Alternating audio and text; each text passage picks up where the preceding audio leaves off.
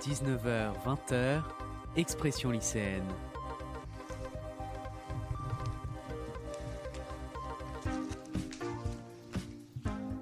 Avec Quentin Brachet sur Webset Radio.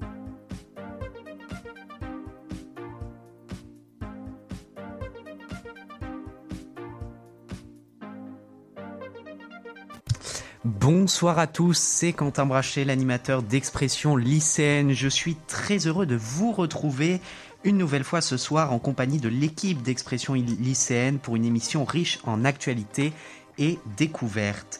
Vous le savez, on se donne rendez-vous chaque premier vendredi du mois de 19h à 20h pour aborder des thématiques d'actualité, toujours avec l'objectif de vous proposer des débats de fond et une vision lycéenne de notre société qui évolue sans arrêt. Notre émission continue malgré tout, malgré ce protocole sanitaire très strict et le couvre-feu. Nous ne sommes pas plus de 5 en studio, nous portons tous le masque, le studio est aéré et régulièrement désinfecté.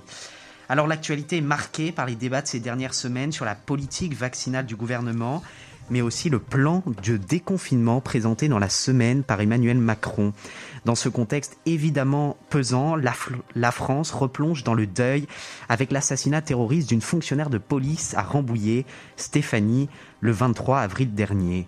Les mois et la mobilisation des habitants de la ville ont bien sûr eu une résonance nationale, alors que cette semaine, un autre gardien de la paix a trouvé la mort à Avignon mercredi.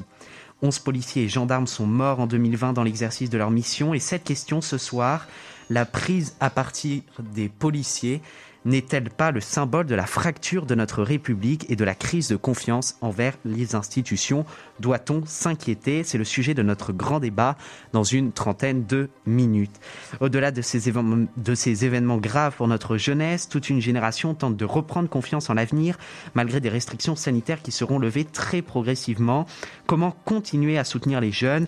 Pour aborder tous ces sujets, la situation actuelle de notre pays, et les régionales qui approchent, je reçois ce soir en studio un jeune politique, Sacha Alphen, porte-parole des jeunes avec Macron et conseiller municipal à Levallois-Perret. Bonsoir Sacha, merci d'avoir accepté notre invitation. Bonsoir Quentin Brachet, merci de m'inviter.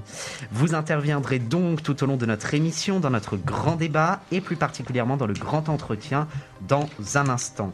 Vos chroniques habituelles sont là, Alexis avec son humeur sur l'actualité dans quelques minutes, Gaspard avec son mois politique consacré à la tribune polémique des militaires paru dans Valeurs actuelles à 19h48 et plein d'autres découvertes dans cette émission pour vous informer. Je salue d'ailleurs les chroniqueurs d'expression lycéenne. Bonsoir Alexis. Bonsoir Quentin. Bonsoir Alexandre. Bonsoir Quentin. Bonsoir Gaspard qui est à la régie ce soir. Bonsoir Quentin. Et puis ce soir, c'est le lancement de notre nouvelle formule culturelle Expression lycéenne Le Mac dès 20h05 après un replay de l'actu du mois où nous recevrons les créateurs d'un projet ambitieux, 17 Prod, Gabriel Béatrice et Romain Griveau. Ils se sont lancés comme objectif de réaliser un film et ce malgré leur jeune âge. Un exemple d'engagement à retrouver avec vos chroniques, l'actu vue par les lycéens, la culture et le sport dans une heure.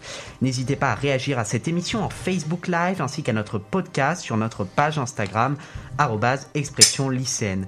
Nous relayerons vos remarques, chers auditeurs, à l'antenne. Tout de suite, je vous propose de lancer le grand entretien d'expression lycéenne avec notre invité du soir, Sacha Alphen, porte-parole des jeunes avec Macron et conseiller municipal de Levallois-Perret. Le grand entretien avec l'invité d'expression lycéenne.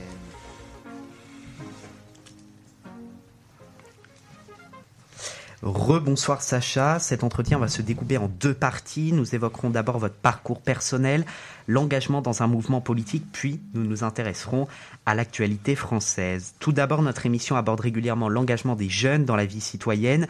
À partir de quand vous êtes-vous engagé dans la vie associative ou politique et pourquoi?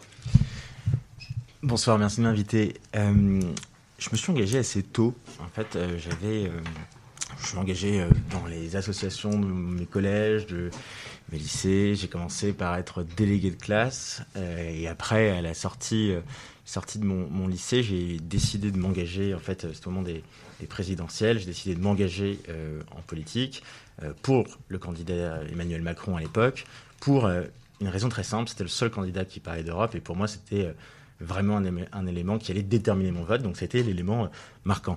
Par la suite, j'ai également euh, été. Euh, j'ai monté une association de voyage à l'université Paris-Nanterre qui s'appelle la Rover. C'est une association qui avait pour but de permettre à tous les étudiants, peu importe leurs conditions de ressources, de euh, pouvoir voyager. Donc voilà, c'était voilà mon, engagement. Il s'est poursuivi sur le plan politique après les présidentielles, en tant que référent des Hauts-de-Seine, donc responsable de la cellule jeune des jeunes avec Macron dans le 92, là où je vis, et aujourd'hui conseil national, porte-parole et élu conseiller municipal. Alors, euh, au quotidien, quelle est l'importance et le rôle des jeunes avec Macron dans un grand parti comme La République En Marche? L'importance des jeunes avec Macron, c'est de faire entendre la voix de, la jeunesse. On a euh, des valeurs qui sont très caractéristiques, c'est-à-dire qu'on fait beaucoup d'audits, on interroge beaucoup nos adhérents, on fait beaucoup d'enquêtes ouvertes, on essaye d'avoir le ressenti le plus proche du terrain pour nous proposer euh, des mesures concrètes au gouvernement, faciles à mettre en œuvre et qui touchent la vie de chaque Français, qu'il soit étudiant, collégien, lycéen, voire même dans le primaire. Alors, euh, les jeunes avec Macron sont bien sûr engagés pour les prochaines échéances électorales et un des enjeux des régionales qui auront lieu le mois prochain est la mobilisation alors que les dernières élections ont été marquées par des records d'abstention. Comment réinstaurer le dialogue avec des jeunes parfois désintéressés par le vote et faire campagne en temps de crise sanitaire? Je pense qu'il y, a deux réponses à votre, euh, question. Euh, la première, c'est comment redonner confiance euh, aux jeunes dans la politique. Aujourd'hui, on voit que les jeunes s'engagent, s'engagent énormément. On l'a vu avec la crise Covid.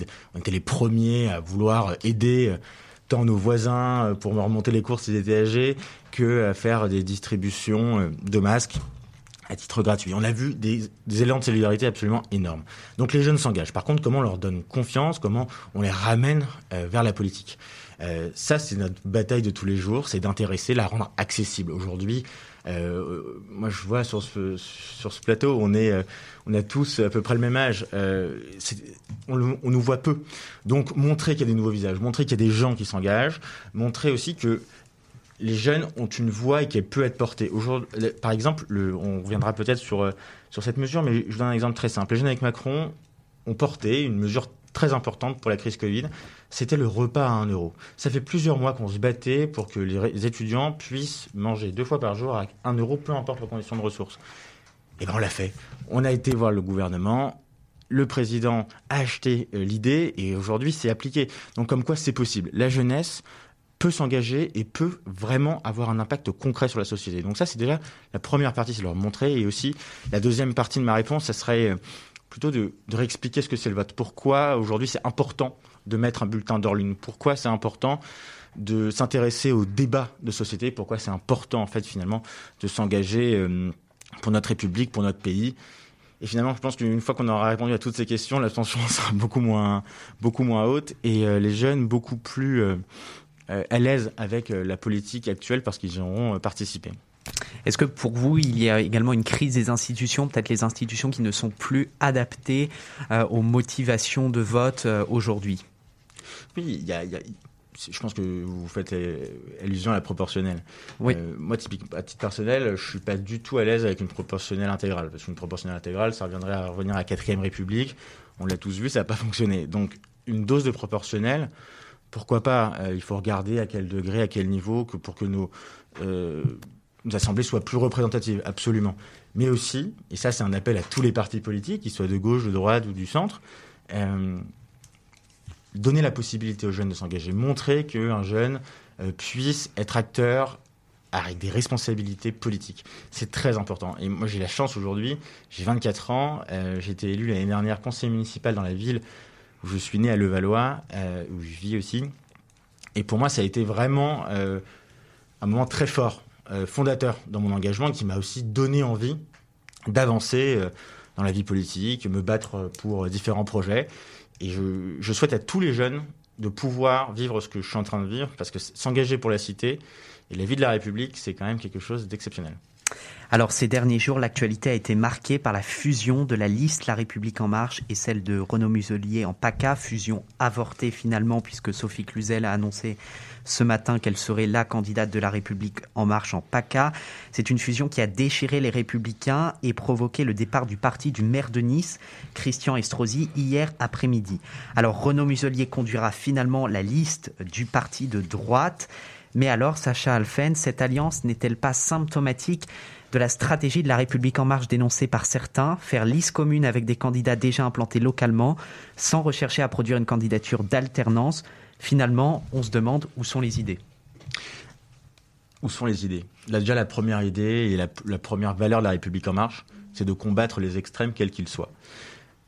Aujourd'hui, quand on regarde les sondages avec une lucidité absolument parfaite, euh, le Front National euh, est vraiment très haut dans les sondages. Il y a un vrai risque qu'aujourd'hui, 5 millions de personnes qui vivent en PACA voient leur, région passer au Front National. Aujourd'hui, la République en marche, et comme hier, se bat pour faire en sorte que, le Front National n'accède jamais aux responsabilités. C'est ça le danger de la République aujourd'hui, c'est que les extrêmes, quels qu'ils soient, aujourd'hui je parle du Front National, mais c'est valable aussi pour la France, insoumise, accèdent aux responsabilités. On l'a vu dans certaines municipalités, quand ils sont arrivés, c'est le chaos. Donc, si la République en marche n'est pas capable euh, de gagner à elle seule euh, la, la, régionale en PACA, il faut faire alliance avec les partis républicains. Moi, je suis très mal à l'aise. Je suis très très mal à l'aise quand je vois euh, les républicains qui expliquent qu'en fait, monsieur, je pense à Monsieur Ciotti, qui est pourtant de la région PACA, qui explique que la seule différence entre aujourd'hui les LR et le Front National, c'est la façon de gouverner. Moi, ça me fait vraiment peur parce que les LR, c'est censé, censé, être parti, euh, un parti républicain et finalement aujourd'hui, ils n'ont que le nom. Donc, je suis très à l'aise avec l'idée que euh, Madame Cluzel, qui est une secrétaire d'État euh, qui travaille énormément, qui est implantée, qui, monte sa liste, qui monte son projet, parce que vous dites où sont les idées, elle a quand même monté un projet, ça serait insulter tout le travail des militants qui travaillent avec elle, euh, aujourd'hui décide de mener une liste. Je trouve ça très courageux. On verra ce qui se passera au deuxième tour. En attendant, la main de M. Muselier était très tendue mercredi dernier. Elle a été attrapée par le Premier ministre dimanche dernier. On verra maintenant ce qui se passera au second tour et je souhaite vraiment beaucoup, beaucoup, beaucoup de courage. Euh, à toutes les équipes qui sont sur le terrain qui se battent pour nos valeurs. Mais finalement, cette stratégie de faire alliance avec la droite n'est-elle pas contre-productive quand on regarde les sondages aujourd'hui, notamment pour les présidentielles On se rend compte que probablement on, va vers euh, des scénarios de 50-50 entre Emmanuel Macron et Marine Le Pen si les deux venaient à se retrouver au, au second tour. Et cela se jouerait justement sur l'électorat de droite. Est-ce que faire ces alliances avec euh, la droite ne contribuerait pas à faire que certains électeurs plus traditionnels de droite se tourneraient vers le Rassemblement national parce qu'ils ne veulent pas entendre parler de, la République en marche Est-ce que c'est pas une stratégie contre-productive? Moi, j'aime pas la politique fiction. En tout cas, ce que je vois, c'est que la ligne des Républicains est en train de se durcir énormément. Elle se durcit parce que vous voyez qu'aujourd'hui, en, Bourgogne-Franche-Comté, euh, les LR, ils sont très à l'aise pour faire une alliance avec euh, le parti de M. Dupont-Aignan, qui était l'ex-futur Premier ministre de Marine Le Pen en cas de victoire. Euh, ils ont, des, responsables, politiques euh, qui ont été élus sur une étiquette LR, mais par contre, ils veulent pas s'allier avec la République en marche, qui est, accessoirement aussi comprise dans un paquet plus global qui s'appelle la majorité présidentielle avec le MoDem, par exemple. Donc, euh, aujourd'hui, franchement, notre, ligne, elle est faire barrage aux extrêmes. Ça peut se faire avec la gauche, ça peut se faire avec la droite. Il faut arrêter de rentrer dans des, combines chiffrées et politiques. Ce qui compte, c'est qu'un parti républicain puisse accéder aux fonctions. C'est tout ce qui nous intéresse. Alors, à un an de la présidentielle, alors que des faits d'actualité semblent renforcer la, position dans les sondages du, Rassemblement national, au-delà de faire ce barrage par des systèmes d'alliance, comment faire barrage par les idées euh, à cette montée en puissance des partisans de Marine Le Pen? En proposant, en expliquant aussi ce que tout ce que le gouvernement a fait pendant quatre ans. on, on est les, professionnels en France, mais ça doit être valable aussi dans d'autres pays, pour euh, regarder l'herbe qui est plus verte ailleurs. Le gouvernement a quand même, que ce soit le gouvernement de Philippe ou M. Philippe ou le gouvernement de M. Castex, a quand même mis en place des choses exceptionnelles pour tous les Français à tout niveau. Euh, on a permis plus de flexibilité dans le droit du travail. Donc, on a libéralisé euh, beaucoup, beaucoup. On a mis fin à des barrières aujourd'hui à l'emploi. Euh, le gouvernement a permis le dédoublement des classes de CP dans les zones REP et REP+, donc là où en fait les enfants sont le, les enfants sont le plus défavorisés, ont le moins de chances aujourd'hui statistiques de réussir. C'est de pouvoir donner l'égalité des chances. Le président de la République a eu un mandat où il a vraiment appliqué ce qu'il a dit qu'il ferait. Vous regardez les baromètres, aujourd'hui, il n'a menti à personne. On est arrivé en crise économique, dans une crise économique et sanitaire. Euh, aujourd'hui, le gouvernement est encore une fois au soutien tant sur, les plans, tant sur le plan économique que sur le plan sanitaire, avec maintenant une, vaccination massive, avec des aides pour les restaurateurs. les idées, il y en a plein, et je pense qu'il faudra même deux mandats au président pour pouvoir appliquer tout le programme euh, qu'il a, euh, qu'il a en tête et qu'il a le modèle qu'il a pour la France. Donc euh, les idées, on n'en manque pas. Aujourd'hui, on peut aussi regarder ce qui s'est fait et s'en féliciter. Un des... sujets qui sera au centre de la campagne des régionales est bien sûr la sécurité. Après la mort de Samuel Paty, l'attentat de Nice, et Stéphanie, une fonctionnaire de police, est morte elle aussi des mains du terrorisme islamiste. Alors qu'une nouvelle loi antiterroriste vient d'être présentée par Gérard Darmanin, la République, dans son état actuel, a-t-elle le moyen de lutter contre ce fléau et ces actes terroristes ne doivent-ils pas nous inviter à durcir davantage les législations? En clair, notre réponse n'est-elle pas insuffisante face à des individus qui s'affranchissent de toute loi? Aujourd'hui et depuis plusieurs, euh, mois maintenant, le gouvernement est à l'œuvre, euh, et même depuis le premier jour, pour renforcer les moyens euh, des forces de l'ordre. Ça passe par le recrutement de 10 000 policiers supplémentaires. On a vu que la droite, d'ailleurs, qui est le premier, les premiers, sont les premiers à critiquer, on avait supprimé 12 500 à l'époque. Bah, aujourd'hui, on recrute 10 000, policiers. Euh, c'est un plan d'un milliard sept, un milliard sept pour la police, pour changer les voitures, pour rénover les commissariats, pour apporter du matériel plus neuf et qu'ils aient des meilleures protections. protection et équipement de manière générale.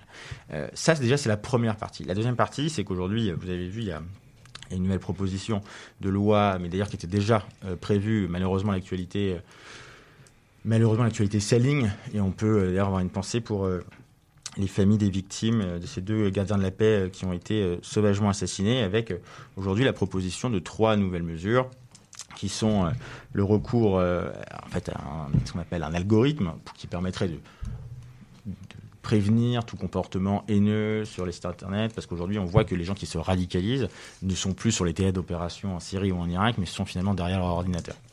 Le deuxième, c'est euh, les mesures euh, individuelles de les mesures individuelles d'accompagnement après la sortie en prison. Donc euh, avant, aujourd'hui c'était c'était un an hier, maintenant ça sera ça sera sans doute deux ans après.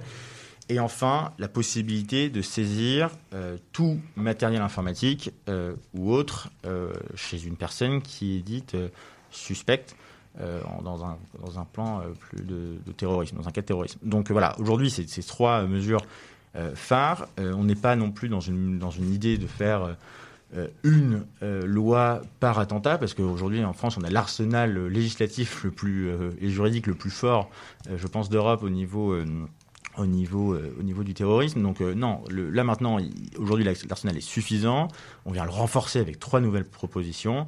Mais euh, moi j'ai une vraie pensée pour tous ces policiers, ces militaires qui sont engagés sur des têtes d'opération, qui nous protègent au quotidien dans nos rues ou dans nos vies, et qui justement se voient, se voient, voient perdre la vie ou mis en danger. Donc euh, je remercie également euh, toutes ces personnes qui veillent sur nous au quotidien. Et ce sera le sujet de notre grand débat vers 19h35.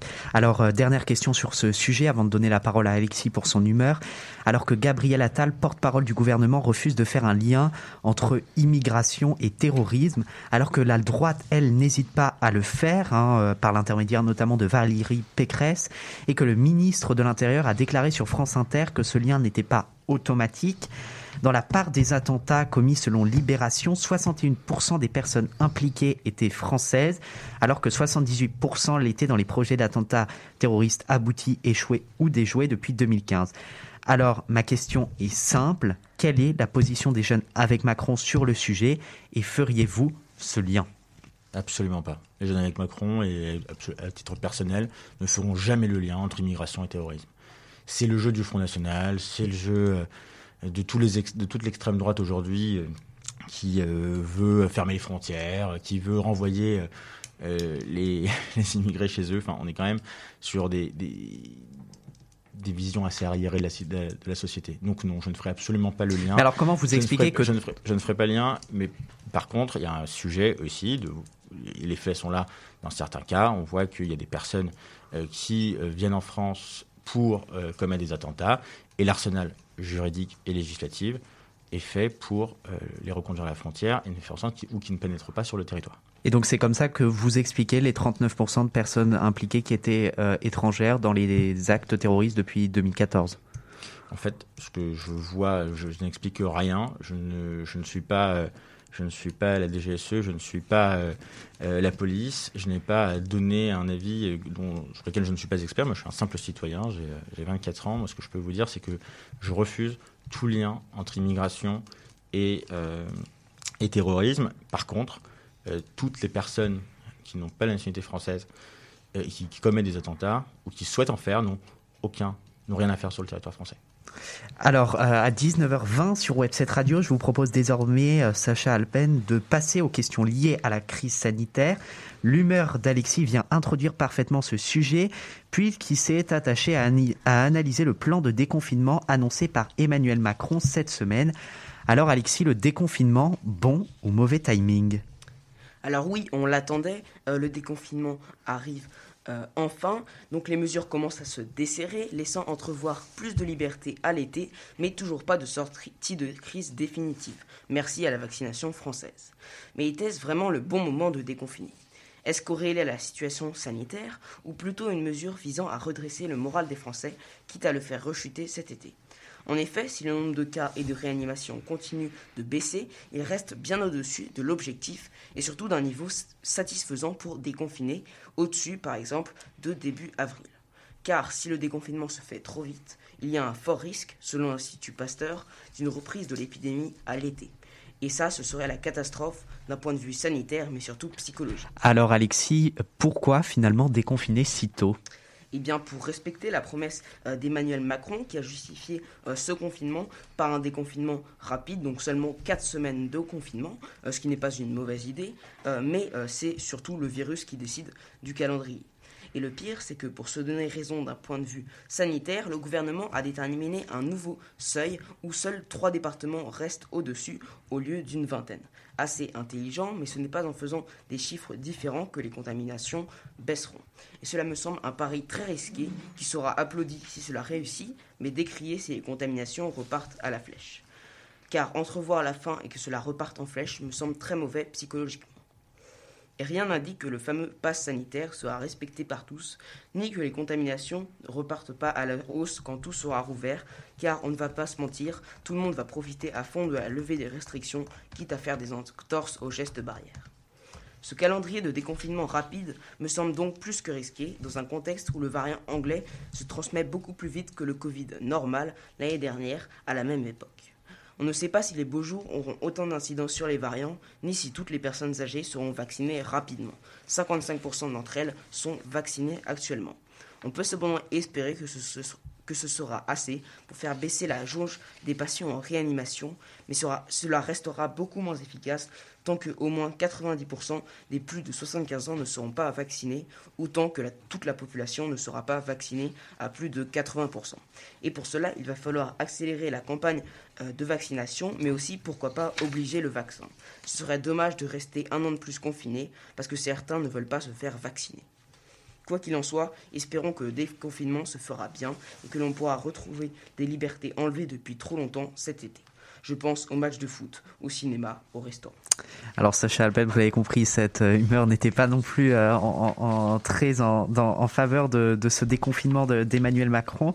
Alors, est-ce que les voyants sont-ils vraiment au vert? Et que répondre à ceux qui critiquent la gestion de crise d'Emmanuel Macron comme non anticipatrice? Ce que, j'ai envie de répondre, d'ailleurs, merci pour ce, billet. Euh, ce que j'ai envie de répondre, c'est que finalement, euh, moi aussi, hein, je, suis étudiant, moi aussi j'ai envie de retourner euh, sur une terrasse, prendre un verre avec mes amis. Euh, je pense qu'on a tous ce besoin de lien social, on a tous besoin de retrouver une vie normale, celle qu'on avait avant le Covid.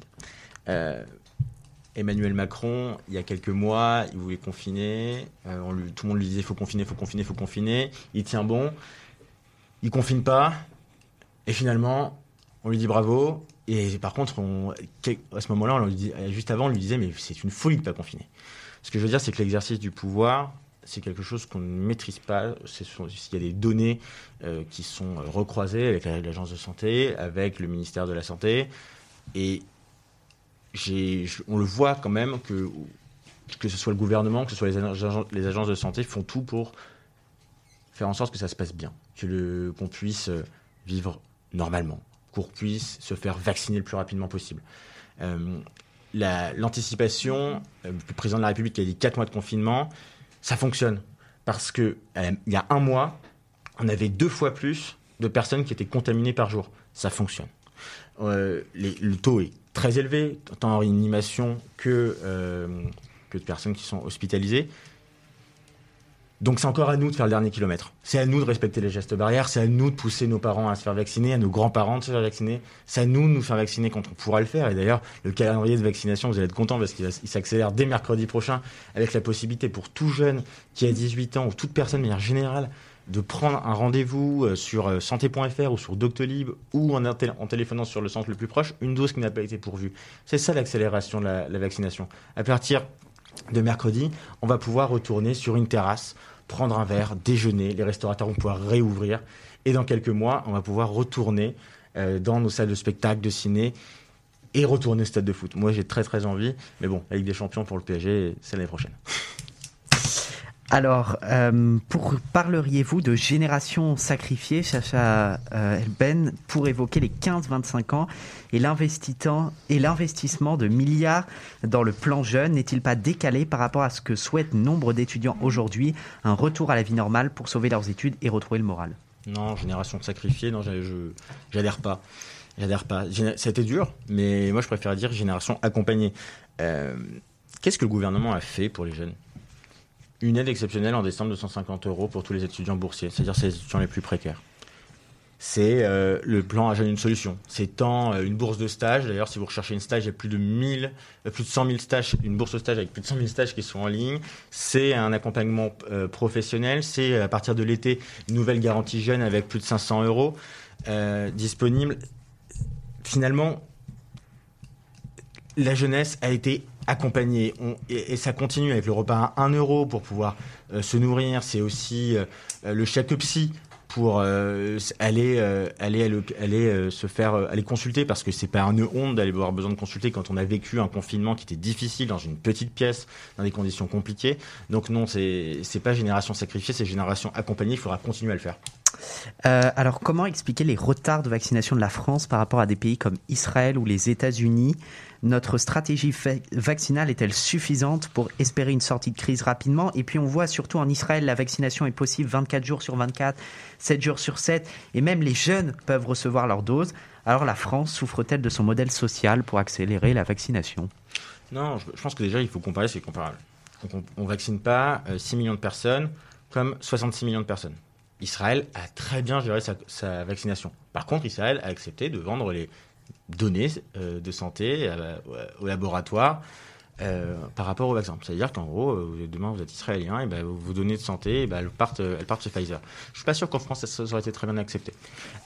Aujourd'hui, la, vaccination, elle fonctionne. On voit quasiment toutes les, près de 100% des personnes en EHPAD sont vaccinées, vont pouvoir retrouver leurs proches. Ça a été très difficile pour eux. On voit que les personnels de santé se vaccinent en masse. Et maintenant, que la, la vaccination s'ouvre, à- même au plus de 18 ans, comme euh, à moins de 18 ans, au plus de 18 ans, pardon, comme, euh, je venais vous le dire. Donc, euh, non, on n'est pas en retard. Euh, y a eu, euh, on aurait pu aller plus vite, bien sûr, mais c'est, mais ça, c'est mon regard de citoyen. J'aurais aimé aussi être, j'aimerais déjà être vacciné. D'ailleurs, j'attends vraiment mercredi pour me co- déconnecter sur Doctolib et pouvoir me, commander une dose. Mais voilà, c'est quelque chose qui, s'est fait à l'échelle européenne. Je pense que euh, pour le coup, on n'aurait pas eu cette vaccination, on n'aurait pas ces vaccins aujourd'hui si l'Union européenne n'avait pas été là et n'avait pas euh, préparé euh, un vaccin et des commandes de vaccins bien en amont. Alors, dernière question, Sa- Sacha Alphen. Cette période sanitaire trouble ne, te- ne peut-elle pas être aussi le moment pour réinventer nos modèles? Quelles leçons tirer de cette année 2020-2021 C'est l'année de tous les possibles. Euh, c'est aujourd'hui un nouveau regard. Alors, c'est vraiment un titre personnel, mais c'est euh, on a vu la solidarité. On disait que les gens ne croyaient plus en l'homme, que tout le monde était égoïste, égocentré. Euh, je trouve pas. Je trouve que on a, retrouvé un modèle social peut-être un peu plus sain. Euh, on a retrouvé euh, une vraie, euh, une vraie solidarité intergénérationnelle. Il y a quelque chose à réinventer. Il y a un nouveau modèle post-Covid, sans être idéaliste. Euh, faut pas non plus être utopique, mais on peut en tout cas tendre sur un modèle plus juste, plus équitable, tant sur le plan économique que sur le plan sur le plan social. Euh, je pense qu'il y a un bon équilibre à trouver. Merci Sacha Alphen pour cet entretien que vous nous avez accordé. Vous restez bien sûr avec nous pour continuer à réagir dans notre émission et en particulier dans le grand débat qui arrivera dans quelques instants, juste après une pause musicale. Alors, euh, on se retrouvera avec les chroniqueurs d'expression lycéenne et vous pour répondre à notre question du mois.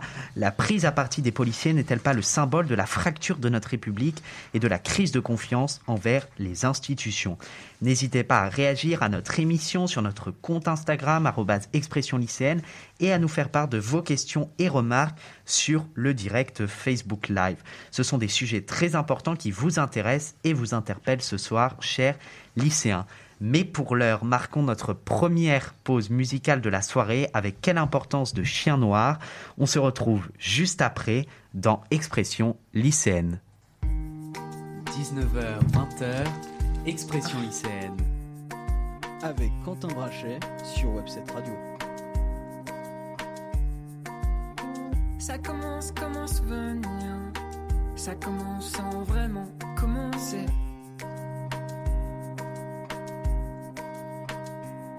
Et puis, il y a les choses à dire. Les choses auxquelles on n'a pas pensé. Alors, on se lance sans réfléchir. Avec une carte mal dessinée. Et puis on se perd sans bouger. On continue quoi qu'il arrive.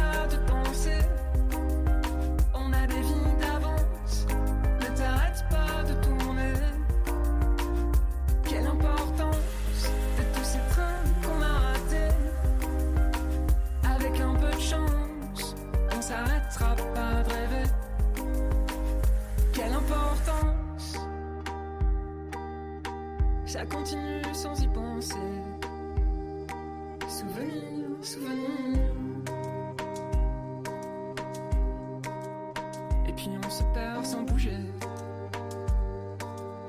Le soleil n'arrête jamais de grandir.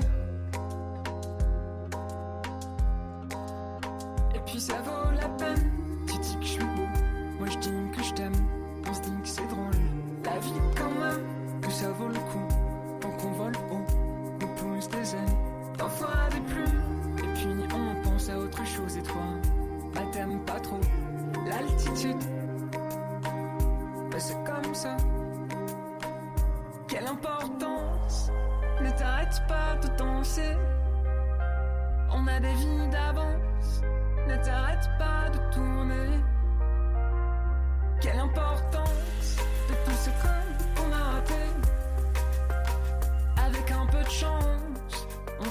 s'arrêtera pas de rêver.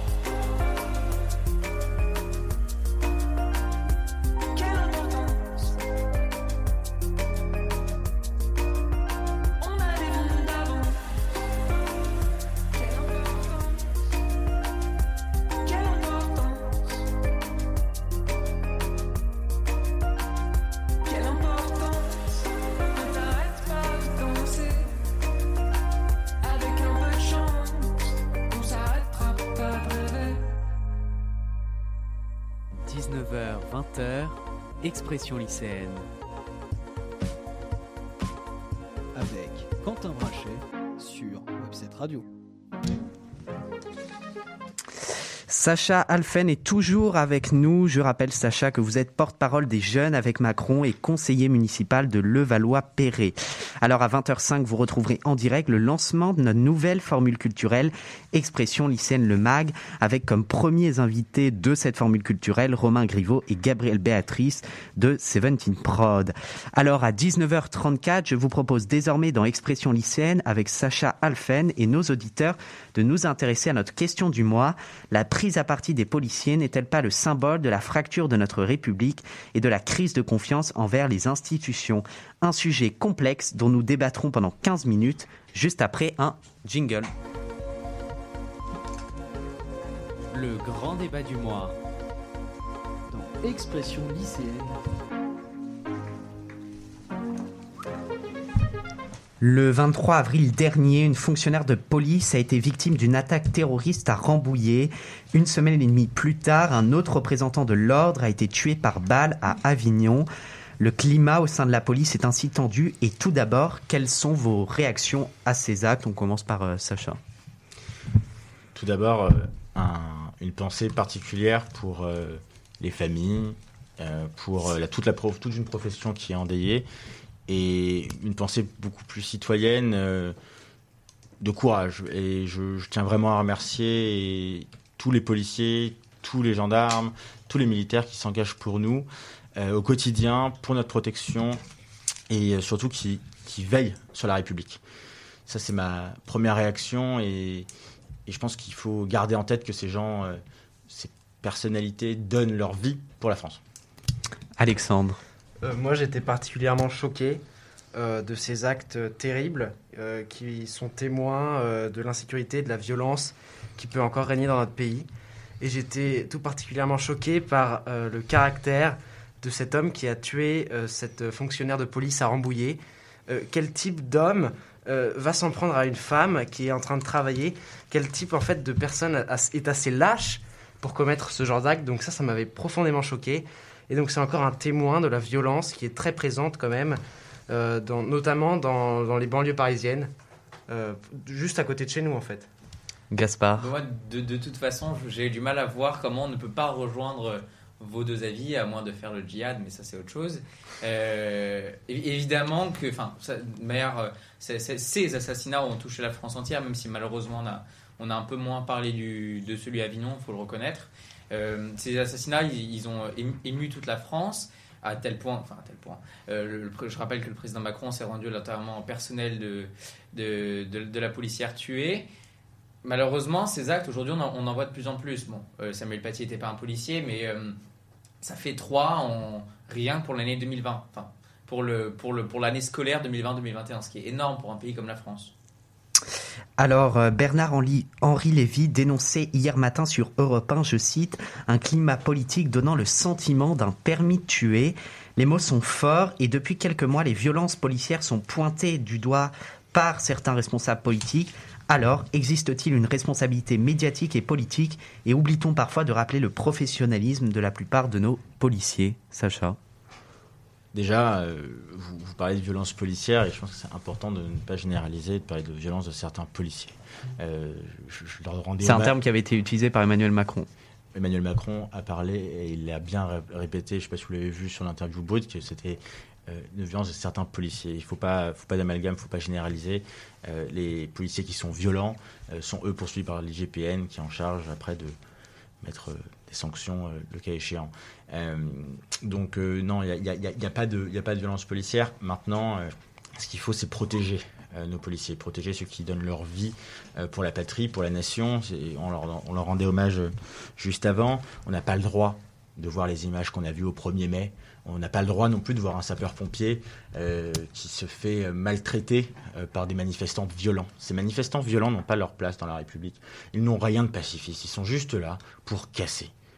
Pour casser, pour dénigrer ce qu'est la France, pour revendiquer des combats qui sont les leurs mais qui n'ont pas leur place sur, sur la voie publique et encore moins contre nos forces de l'ordre. Donc, pour le coup, j'ai vraiment une pensée pour eux et euh, il faut combattre tous ces, tous ces comportements.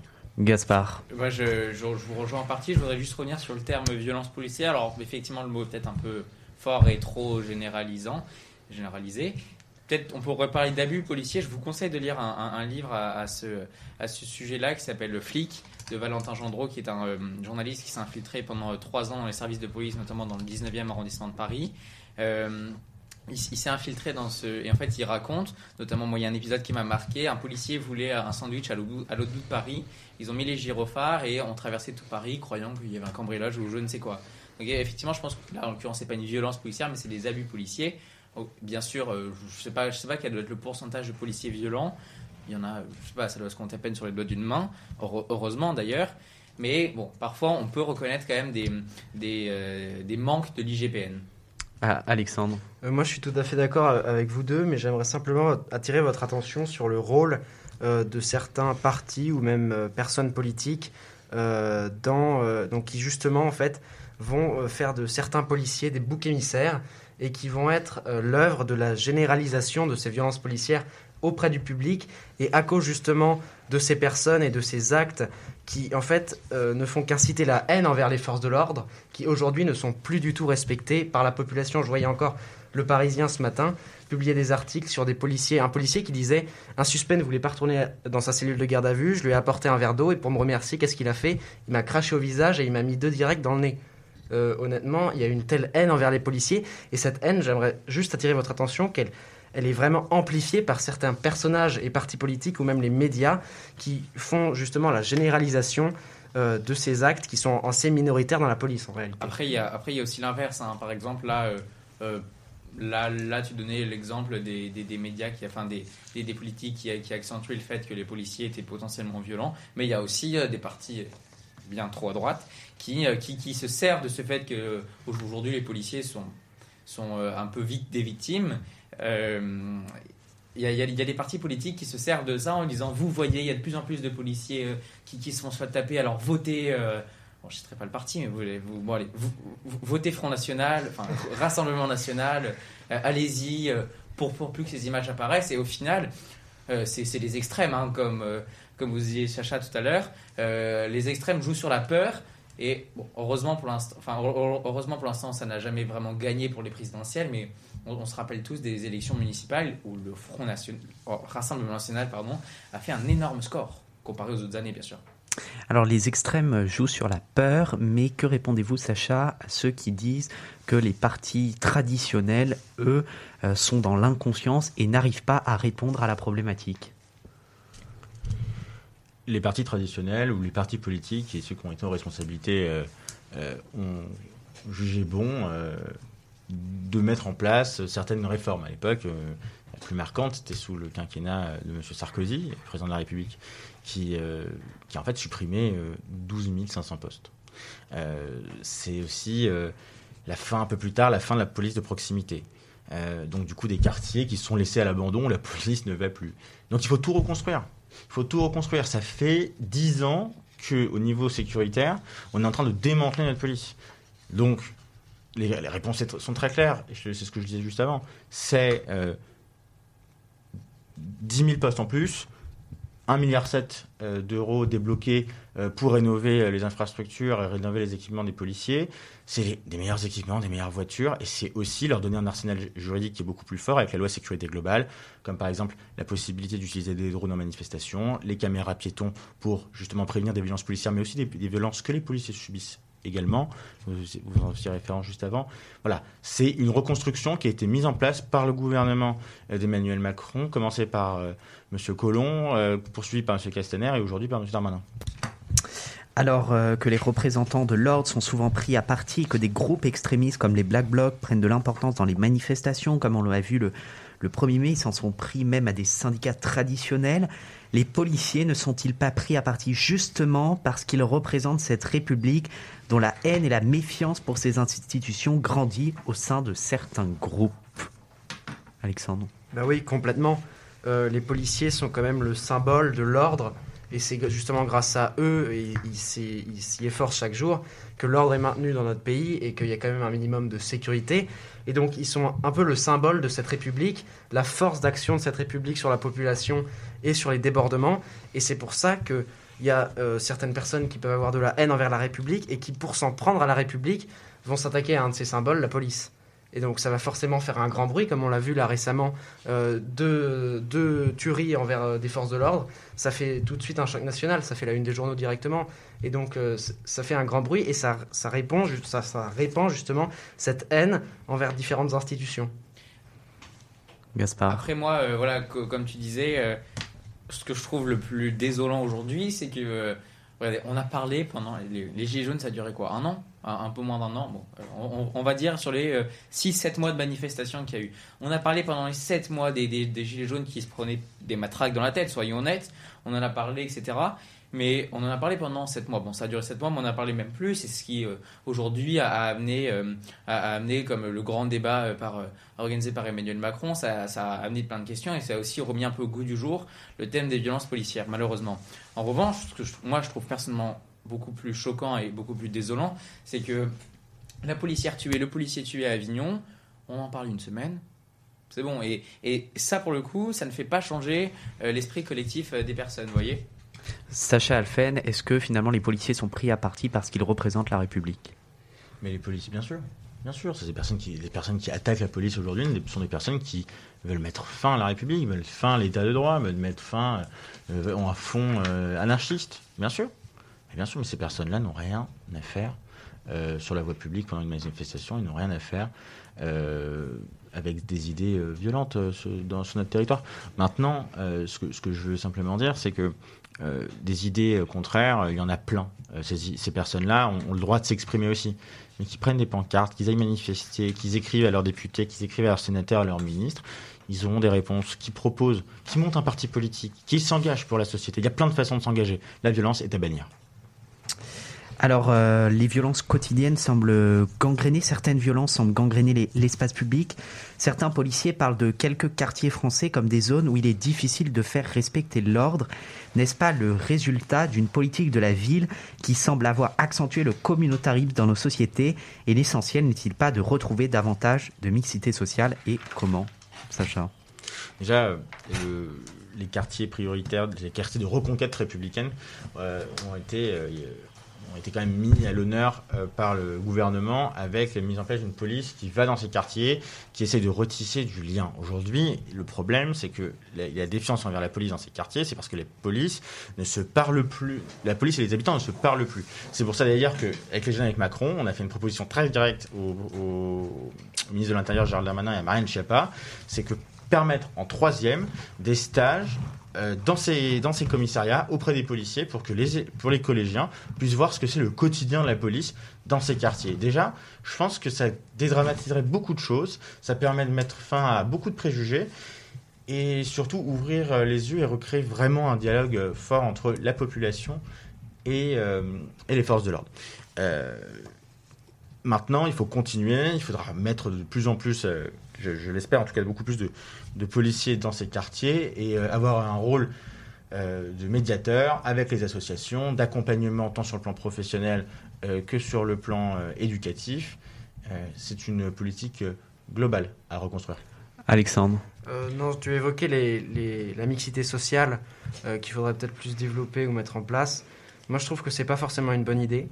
euh, parce que après, tu as certains quartiers, justement, euh, c'est le cas de mon quartier, qui est un quartier très bien, euh, très honorable à la base, et qui, avec l'implantation euh, de différents immeubles HLM, euh, et avec ces immeubles de différents types de populations qui n'ont pas du tout la même culture, qui n'ont pas du tout les, mêmes pratiques que les habitants du quartier initialement, eh bien, on va avoir une dégradation du quartier et que vont subir en fait les personnes qui vivent dans ce quartier depuis un moment.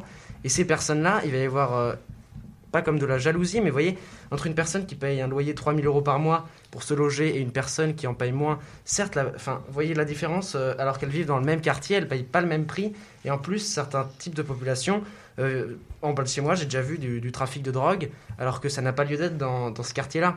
Et c'est justement à cause de la mixité sociale que ça a été implanté. Et donc on a justement dans un quartier honorable, avec deux écoles quand même, beaucoup d'enfants qui jouent, euh, des personnes qu'il est peu recommandé de fréquenter, qui sont là à zoner dans la rue, à écouter de la musique fort l'été et à trafiquer de la drogue sous les yeux des enfants. Je trouve que c'est pas forcément une très bonne idée. Après, Alexandre, on en revient à notre débat euh, qu'on avait eu il y a quelques mois lors de l'assassinat de M. Paty. Euh, encore une fois, la question de l'école est là. Et bon, après, pour, pour revenir à ce que tu dis, euh, un HLM, bon, je ne sais pas combien exactement ça coûte, mais un HLM, effectivement, va, va, for- va forcément coûter moins cher dans des quartiers plutôt aisés que les appartements au même mètre carré. Forcément, mais bon, après, si les gens sont pas contents, j'ai envie de dire, partez de la France. Aujourd'hui, la France, on est l'un des pays avec le plus de droits sociaux. Elle est aux États-Unis.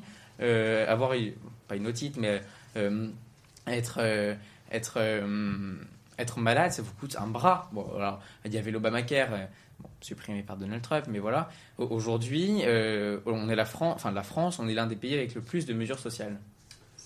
Sacha. Oui, je te rejoins. Je vous rejoins au- au-delà de, au-delà de, des mesures sociales. Je pense que je, vais donner un avis euh, très personnel. Euh, j'ai, deux exemples.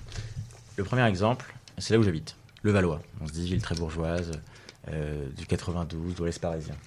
10% de la population qui vit sous le seuil de pauvreté. Pourtant, j'étais à l'école avec eux. Ça se passait super bien. Pourtant, on allait jouer ensemble au foot, au tennis, faire de l'athlé. Ça se passait très bien. Ça m'a permis aussi de m'ouvrir. J'ai rencontré des personnes que j'aurais jamais rencontrées autrement. L'autre côté, deuxième exemple, je suis rentré à la de Paris-Nanterre. Paris-Nanterre, 33 000 étudiants. Incroyable. Mixité sociale exceptionnelle. Euh, rencontre de différentes cultures. Euh, challenge permanent. Ouverture sur le monde. Jamais, jamais, jamais, du moins dans ma vie personnelle, la mixité sociale n'a été un frein pour quoi que ce soit. Au contraire, elle m'a permis de m'ouvrir, m'a permis de, m'a permis de mieux comprendre aussi la situation euh, tant politique euh, en France, mais aussi euh, politique à l'étranger. On s'enrichit des autres. Ceux qui ne respectent pas la loi, ceux qui justement ont des comportements qui sont contre ce qui- ce qui- ce qu'ils ont, le droit de faire, mais là, à ce moment-là, il doit y avoir des sanctions. Mais par contre, moi, je suis complètement pour et à 550% euh, qu'il y ait plus de mixité sociale dans les lycées, dans les collèges, dans les quartiers. Euh, et ça, je l'encourage et je pense que d'ailleurs, c'est la clé du vivre ensemble. Alors voilà un nouveau débat très enrichissant dans l'expression lycéenne. C'est aussi ça l'objectif de notre émission, faire réagir et proposer des débats de fond et d'opinion. Merci Sacha Alphen d'avoir été avec nous pour ce grand débat. On a bien compris votre message ce soir. Vous restez avec nous pour les tops et flops dans quelques instants. Je vous rappelle que dès 20h, vous retrouverez un point complet sur l'actualité avec Alexis. N'hésitez pas à réagir en commentaire sur ce direct et à vous abonner à notre compte Instagram expression lycéenne. Tout de suite, je vous propose de retrouver Gaspard pour ce mois politique consacré à la tribune d'anciens militaires qui a fait polémique il y a deux semaines jusqu'à faire trembler la classe politique et le ministère des Armées. Le 21 avril, le journal de droite très assumé Valeurs Actuelles publie une lettre à l'initiative de l'officier de carrière Jean-Pierre Fabre-Bernac signée par 20 autres généraux appelant le président Macron à, je cite, défendre le patriotisme. Cette lettre n'a rien d'anodine pour plusieurs raisons. La première est que les militaires n'ont pas le droit de s'exprimer, de manifester. C'est ce qu'on appelle le devoir de réserve. Et en s'exprimant dans Valeurs Actuelles, les généraux, bien que retraités, ont brisé ce devoir qui n'a pas du tout plu à, la ministre des Armées Florence Parly, qui a annoncé des sanctions confirmées par le général Lecointre lors d'une communication pour le ministère des Armées. Selon, selon ce dernier, les signataires seront sanctionnés. Ils risquent ainsi des sanctions disciplinaires militaires ou la mise à retraite d'officiers, a-t-il prévenu. Alors, mais alors pourquoi ces militaires sont-ils autant sanctionnés? Il y a deux raisons. Le premier est qu'ils ont brisé leur devoir de réserve et la seconde est, est le contenu de cette tribune. Les généraux dénoncent dans ce texte le déclin du patriotisme chez les Français, mais surtout le manque d'action des, gouvernants pardon, pour reprendre leurs mots. Il s'appuie sur plusieurs faits comme la volonté de certains antiracistes de créer sur notre sol un mal-être, voire une haine entre les communautés, pour reprendre leurs mots toujours, ou encore le délitement qui, je cite, avec l'islamisme et les hordes de banlieue, entraîne le détachement de multiples parcelles de la nation pour la transporter en territoire soumis à des dogmes contraires à notre constitution. Enfin, il s'appuie sur une troisième raison qui est que la haine prend le pas sur la fraternité. Lors de manifestations, le pouvoir utilise les forces de l'ordre comme agents supplétif et bouc émissaire face à des Français en gilet jaune exprimant leur désespoir. Ceci alors que les individus infiltrés et encagoulés saccagent des commerces et menacent ces mêmes forces de l'ordre, toujours selon ces généraux. Pour terminer cette liste de plaintes, ils s'indignent de l'assassinat de Samuel Paty par un islamiste. Les généraux mettent en garde le gouvernement d'une guerre civile s'ils ne, font rien pour régler ce problème. Ces mêmes militaires ont fait le tour des médias et clament qu'ils n'appellent pas à une guerre civile, mais mettent encore une fois l'État en garde qu'il n'exclut pas de devoir prendre les armes pour rétablir l'ordre en France. Quelques jours plus tard, Marine Le Pen les a soutenus alors que la gauche s'insurgeait, un appui qui a fait polémique et même a fait réagir le Premier ministre. Cette lettre, arrive en plein contexte post-présidentiel. Marine Le Pen, en soutenant ses militaires, a atteint son objectif en obligeant la classe politique à parler de ce sujet, donc de Le Pen. Ce rapprochement avec ses généraux est aussi très critiqué car elle se redirige vers un RN radical comme l'avait fait son père, ce qui ne pourrait ne pas du tout jouer en sa faveur pour les élections, mais pas de quoi s'inquiéter pour son parti aujourd'hui. Elle est assez haute dans les sondages à cause d'une France de plus en, divi- de plus, en plus divisée. Le rappel, à l'ordre des, le rappel des- à l'ordre des autorités était très timide car il ne condamne pas le fond, preuve d'un pays qui se détache de plus en plus de l'État. Alors Gaspard, peut-être une question euh, pour notre invité pour rebondir sur euh, cette tribune des militaires. Votre majorité, euh, Sacha, l'a condamné. Qu'en pensez-vous, vous, concrètement, de cette tribune? Con- très concrètement, je trouve cette euh, tribune indécente.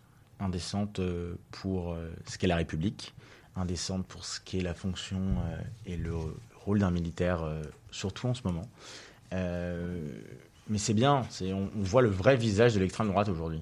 Précisons que d'ailleurs, ces généraux, beaucoup euh, font partie du Rassemblement Exactement. national et ont manifesté, notamment, je pense, euh, J'y- j'y allais. premier On- voit une belle opération euh, de communication euh, de Mme Marine Le Pen en vue des présidentielles. Elle essaie de faire monter la peur. C'est une bonne vieille recette, mais qui ne fonctionne pas. hein. Elle, elle devrait le savoir. Elle a toujours perdu euh, au présidentiel. Son, Malheureusement, son- là, son aujourd'hui, père, les- les son aussi. Son père aussi. Moi aujourd'hui, aujourd'hui, euh, les, ces policiers-là sont poursuivis par la, la justice militaire. Euh, ils auront à répondre de, euh, de leurs actes. Mais par contre, je trouve vraiment euh, que cette action est purement indécente. Alors merci Gaspard pour cette nouvelle chronique politique passionnante. On arrive à la fin d'Expression lycéenne l'actu avant de basculer sur un point sur l'actualité à 20h. Je vous rappelle qu'à 20h05, vous retrouverez en direct le lancement de notre nouvelle formule culturelle Expression lycéenne le mag avec comme premiers invités Romain Griveau et Gabriel Béatrice de 17 Prod. C'est maintenant l'heure du rendez-vous habituel d'Expression lycéenne en fin d'émission. Ce sont les tops et flops et on commence par le flop de Gaspard. Mon flop, tout simplement, c'est tout cet engouement contraire à euh, la mort de Napoléon. On, a pu voir d'ailleurs depuis ces 20 dernières années, j'en discutais avec un ami euh, très intéressé de Napoléon Bonaparte. Euh, on a pu voir depuis ces 20 dernières années toute une vague de, pas de haine bien sûr, mais toute une vague de, de non-reconnaissance envers euh, ce, ce génie militaire. Alors certes, il a fait des choses, pas avec le dos de la cuillère, je pense, je pense notamment avec la, con- enfin, la- la- la conquête de l'Espagne. et la- et le On va essayer de faire euh, l'esclavage. concis parce qu'il nous reste peu de temps. Faisons concis. Alexandre. Mon flop, c'est l'assassinat de Shainez, euh, une femme lâchement tuée par son ex-conjoint violent, brûlée vive en plein milieu d'une rue, une violence inouïe, et ça repose la question justement des peines contre les violences conjugales qui sont pas assez fortes, et donc euh, euh, l'impunité des conjoints violents. Alexis. Euh, moi, on l'a un petit peu oublié, mais c'était le projet de Super League euh, du foot euh, pendant le confinement. Donc, heureusement avorté au bout de quelques jours. Elle n'en a pas moins révélé la fracture entre le foot populaire et le foot des plus riches qui veulent toujours plus d'argent au détriment du foot, du sport que l'on aime. Heureusement, le projet a capoté, ce qui peut nous faire garder espoir pour l'avenir du foot. Sacha, peut-être un flop? Malheureusement, j'aurais préféré que ce soit un top. Mais Eh bah, ça sera, ça sera après alors. Bon, Ça bah alors, ça juste après. Alors mon flop, Alexis me l'a un peu, l'a un peu pris. C'est aussi sur la, la Super League. Donc on va dire mon flop, c'est malheureusement la défaite du Paris Saint-Germain contre euh, Manchester City. On en parlera euh, tout à l'heure dans la deuxième partie euh, d'émission. Maintenant les tops et donc Sacha. Vous l'avez volé. J'allais dire, j'aurais préféré que ça soit un top, mais je voulais vous, vous voler la, la, la, défaite malheureusement du PSG. Faudra attendre. Euh, mon top, vous vous me prenez un peu de cours, mais euh, cette, euh, cette belle image, ces belles images à quelques jours de Roland Garros, fan de tennis à Madrid, où on voit le public qui est revenu en tribune. On espère que ça pourra être aussi sympathique à Paris, en porte d'Auteuil, sous peu. Très très rapidement, Gaspard, Mon top, moi, c'est la campagne de vaccination qui s'accélère. Alexis Bah pareil.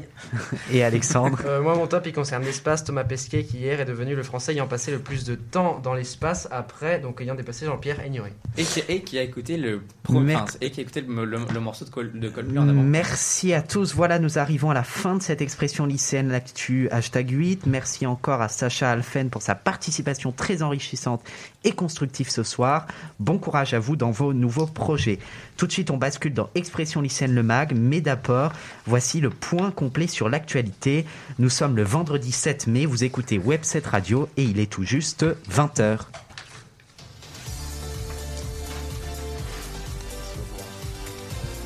Merci à vous. C'est un nouveau coup dur pour les compagnies aériennes touchées de plein fouet par la crise sanitaire. La nouvelle loi climat a acté la fin des liaisons intérieures de moins de 2h30 couvertes par le TGV. Il ne sera plus possible de rallier Lyon ou encore Bordeaux en avion. Je vous explique tout à la fin de ce journal. Dans cette édition, également la perspective d'un retour progressif à une vie presque normale se précise alors que les terrasses de café réouvriront d'ici le 19 mai. On fait un point complet sur l'actualité sanitaire et l'enseignement à distance. Dans un instant, Romain Griveau et Gabriel Béatrice nous parleront de leur projet ambitieux de réaliser un film pour la première d'expression lycéenne, le MAG, au programme de notre nouvelle formule culturelle, du sport bien sûr, mais aussi de la culture. Et on parlera de Thomas Pesquet, expression lycéenne l'actu avec euh, Sacha euh, Alphen, pardon, euh, euh, seront à retrouver en podcast dès demain. N'hésitez pas aussi à vous abonner à notre compte Instagram, expression lycéenne, pour suivre les meilleures actualités du mois. Il est 20h01, le journal est présenté par Alexis Lafay. On commence le tour de ces actualités de ce mois-ci avec le déconfinement et la situation sanitaire. Un déconfinement en trois étapes qui nous fera revenir progressivement à la situation qu'on a connue l'été dernier. Alors euh, oui, un déconfinement en trois étapes. Donc tout d'abord, euh, lundi, on a eu la fin des, attestations au-delà de 10 km et donc euh, des déplacements de nouveau autorisés librement sur le territoire national. Le 19 mai, le couvre-feu sera repoussé à 21h au lieu de 19h et les commerces, les terrasses, les musées, cinémas et théâtres, ainsi que les événements sportifs en plein air seront rouverts avec des jauges limitées. Puis, le 9 juin, le couvre-feu sera encore repoussé, repoussé à 23h cette fois-ci. Et euh, les cafés et les restaurants ainsi que les salles de sport pourront rouvrir. Il y aura également un assouplissement du télétravail. Les lieux de culture et établissements sportifs, matchs de foot par exemple, pourront rouvrir avec moins de 5000 personnes et le pass sanitaire. Les touristes étrangers pourront également euh, aller en France, toujours avec le fameux pass sanitaire. Et enfin, le 30 juin, ce sera la fin totale du couvre-feu, ainsi que celle des limites de jauge, euh, mais selon la situation sanitaire locale. Cependant, les discothèques resteront fermées. Voilà donc pour l'agenda des réouvertures. Donc quant au fameux pass sanitaire, il sera obtenu euh, par trois manières. Donc soit un test PCR ou antigénique euh, négatif de moins de 72 heures, donc 3 jours, euh, soit pour une personne vaccinée, soit si on est rétabli du Covid récemment, donc d'une durée à déterminer.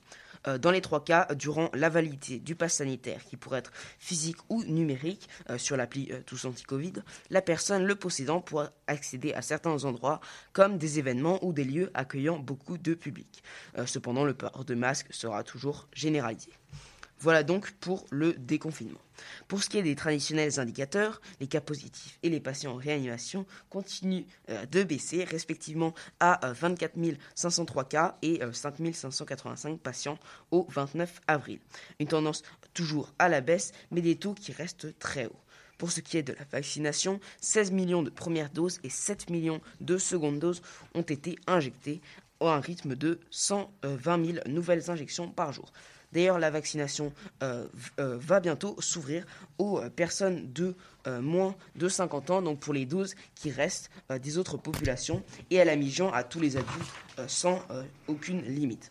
Les moins de 18 ans ne sont pour l'instant pas concernés, ce qui paraît un petit peu stupide car le virus circule beaucoup dans les écoles, collèges et lycées.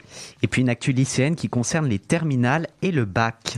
Alors, en effet, de nombreux lycées sont en demi-jauge presque depuis le début de l'année scolaire et tous le sont depuis mars. De engendrer de sérieuses lacunes, un manque d'ex- d'examens blancs, des décrochages d'élèves. C'est pour toutes ces raisons que 61% des terminales souhaitent euh, que le bac se soit en contrôle continu, comme l'année dernière, estimant avoir subi autant de contraintes que la génération de l'année dernière. Ils ont d'ailleurs bloqué plus de 200 lycées la semaine dernière. Cependant, Jean-Michel Blanquer n'a pas cédé, euh, malheureusement, et a répété qu'il n'y aura pas de contrôle continu intégral, ce qui semble euh, plus que bizarre au vu de la situation qu'ont traversé des milliers de lycéens, mais il a annoncé qu'il pourrait y avoir des aménagements. Par exemple, pour le grand oral, qui sera donc le seul examen du bac cette année, les élèves pourront montrer au jury un mot du professeur pour signaler les parties du programme qui n'ont pas été vues. En revanche, rien pour le brevet des collèges pour les troisièmes. Une situation qui me semble profondément inégalitaire. Le gouvernement semble donc décider à ne pas revenir sur ses promesses, même si c'est sans aucun fondement. Et puis la loi climat a été adoptée par l'Assemblée nationale. Et oui, euh, donc euh, les principaux axes de la loi. Donc tout d'abord, c'est l'interdiction des vols intérieurs lorsque le trajet en train est inférieur à 2h30, euh, par exemple Paris, Nantes ou Bordeaux-Lyon. L'interdiction à la location des passoires thermiques, donc des appartements et des maisons très mal isolées. Des mesures en faveur du vélo, notamment le vélo électrique. La création d'un délit d'écocide, donc on ne connaît pour, l'instant toujours pas les termes, ainsi que la réduction de l'artificialisation des sols ou encore l'interdiction de la publicité pour les énergies fossiles. Euh, des mesures de la Convention pour le climat euh, qui ont été reprises mais très fortement atténuées. Donc la loi controversée est euh, une véritable bascule culturelle globale, je cite, hein, pour le gouvernement, mais je cite, une timide avancée ou un projet de loi pour faire semblant d'agir par l'opposition et on ne peut pas vraiment leur donner tort. Merci Alexis pour ce replay de l'actu bien nécessaire alors que les événements s'enchaînent.